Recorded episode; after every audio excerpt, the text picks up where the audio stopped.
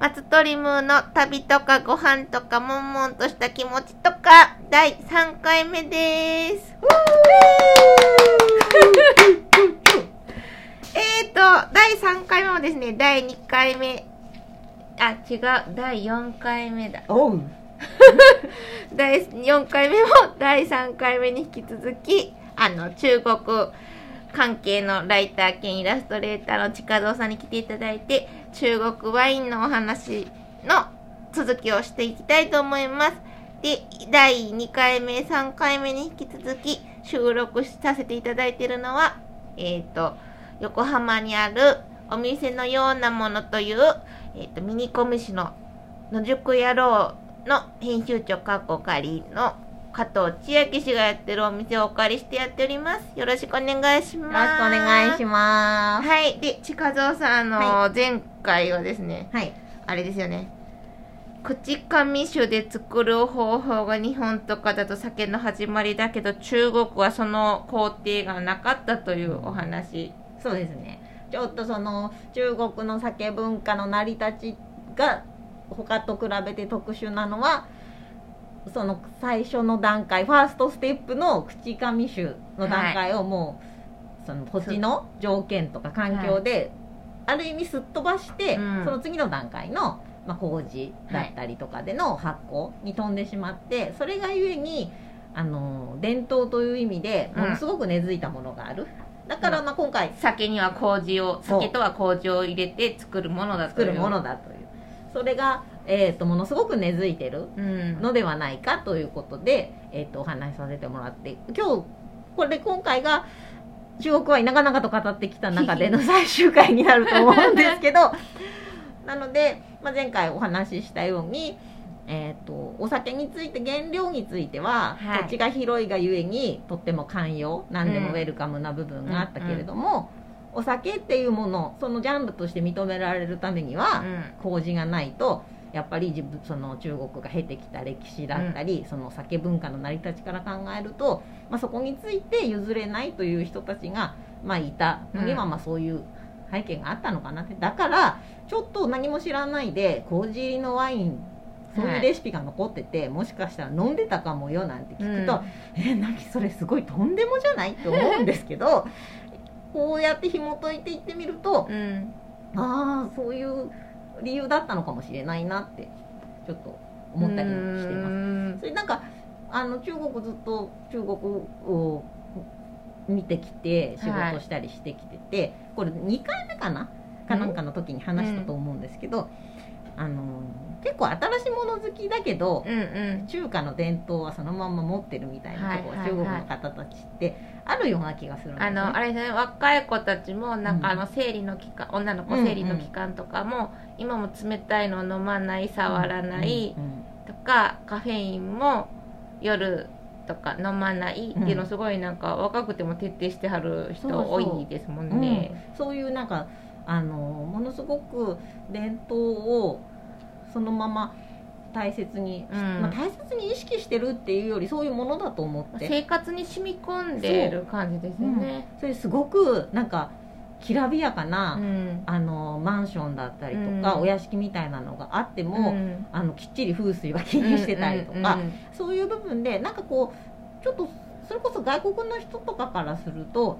アンバランスな感じうんうんがする時あるんですよ。そんなにこう先進的なものがすごく好きだけどでもあのがっちりその自分たちの文化は守ってるみたいなところで、それ科学的ではないけれど、うん東洋医学の漢方とかいろいろなのとか、うん。そういう風水とか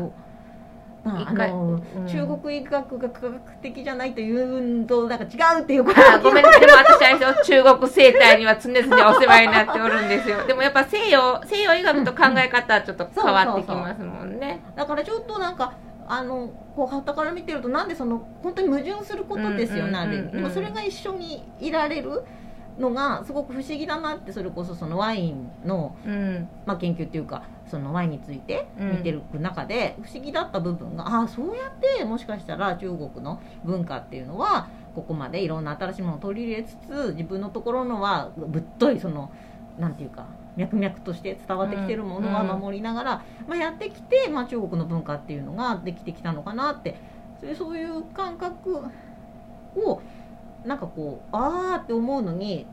自分にとってはすごくそのワインがすごく面白かったっていうのもあってこんなに長々と話させてえでもすごいですよ。なんか人間性的にも考えても芯はどっしりと芯はあるってことですもんね、その中国としてのこの風水とか医学とかは、こう代々の受け継ぎつつ、新しいの見れる。結構日本って古いのを捨てちゃって新しいのみたいなのが多いじゃないですか、うんうん、そこはなんか違うなと思って。そうその辺が、まあ、日本でもその守なんか守り方っていろいろあると思うんですけど、ただそのまあ歴史がやっぱり長いとか、うん、あとまあいろんなその国との大陸で対外的な関係のパワーバランスだったりとかっていうのとずっといろんな意味で戦ってきたというかまあすった問題いろいろあったりね、うんうん、する部分もあったりそういうのですごく文化の成り立ちみたいなのはなんか硬い話になってんね。すごいいや大陸だからまあ、ね、日本に比べたらいろいろいろいろありますよね。そう影響を受け合いながらその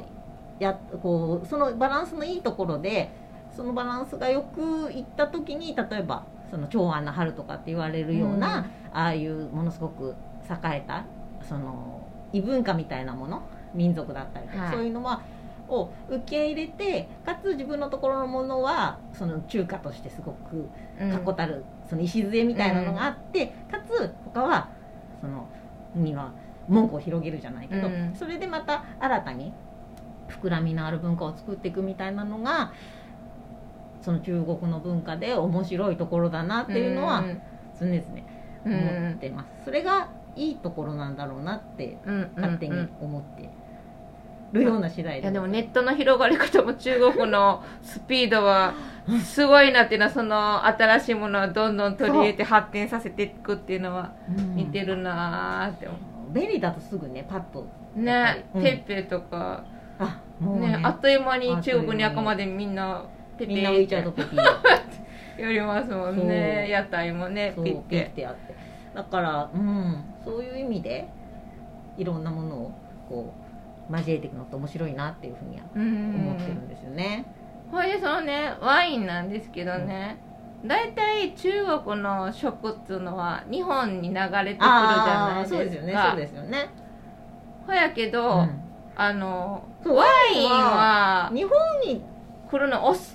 いというか、ちょっと某酒造会社さんのあのサイトを見たら、うんうんうん、あのそれは興味ありそのシルクロードから中国にワインが渡った頃日本にもブドウだけは来てるんですけど、ええ、山梨かどっかに。模様みたいなのもねありますね。そうそうブドウもの模様とかも、それ室町時代には来て来てるのか。さっきも聖徳館正倉院とかのあるとか、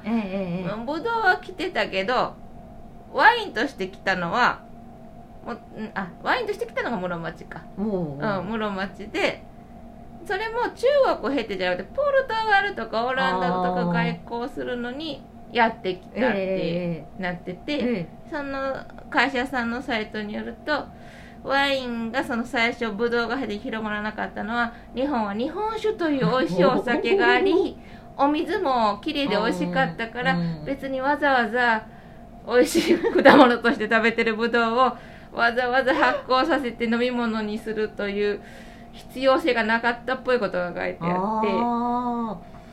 ねすごくそこは本当にちょっと不思議だなと思うんですよね。うん。ね、そこでお酒っていうところに行かなかった、まあ、実際西の方から来た文化で中国から運んでくるのはまあ大変だっただろうしでもそれで酒造りっていうところにならなくて結局ポルトガルとかから入ってそうから入ってきてえしてました？ほいでポルトガルとかから入ってきた時当時室町のあたり、はい、ワインが何と呼ばれていたか。ワインが何と呼ばれていたか。その某某会社さんのサイトによりますと、ええ、珍しい「蛇」って書いて、え「チンダ」って呼ばれたらしいんですよ。チンダ。チンダ。チンダ。どんな蛇の酒やねんと思う蛇の血の酒がみたいな感じなんですけど。すごい元気になりそうな。マムシですそれ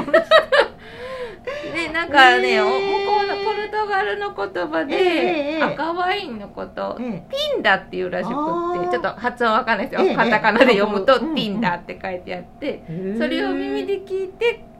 漢字にしたら珍しい蛇と書いてチンダってなぜその字を当てたって感じですよね。昔の人の感かわからないけどチンダって言われると飲みたいような飲みたくないような、うん。ね。不思議。へえそういうのもね。そうそこはだから本当にね中国と日本とずっとやり取りがあって中国の中ではそんな製法で吸ったものいろいろあったのにもかかわらず、ねそこは日本はいわゆるヨーロッパからなんですね。ワインに関してはねねそうする中国経由じゃないっていうのがうんうんうん。不思議ですよね、そっかいや勉強になりました。いや私もあの某サイトさんのおかげで 勉強になりました。あの気になる人は これまた検索してみてください。えっ、と3回にわたって中国ワインのことを近蔵さんにお聞きしてきました。えっ、と追加質問ある人あのなんかこれ質問するとかいうのがあるみたいなのでそれで質問してもらうかララジオトークの、まあ、私の SNS に書き込んでいただいてもどっちでも OK です。私が近蔵さんに聞いてお返事します いやありがとうございます、はいこちらこそお忙しいところありがとうございました。いやいやいやすごく楽しかったです。あよかったイです。エーイ。いやじゃあまたあの出てください、はいよろしくお願いします。すではででははではあの素敵なひとときを皆様もワインとともにお過ごしください。で はではではでは。また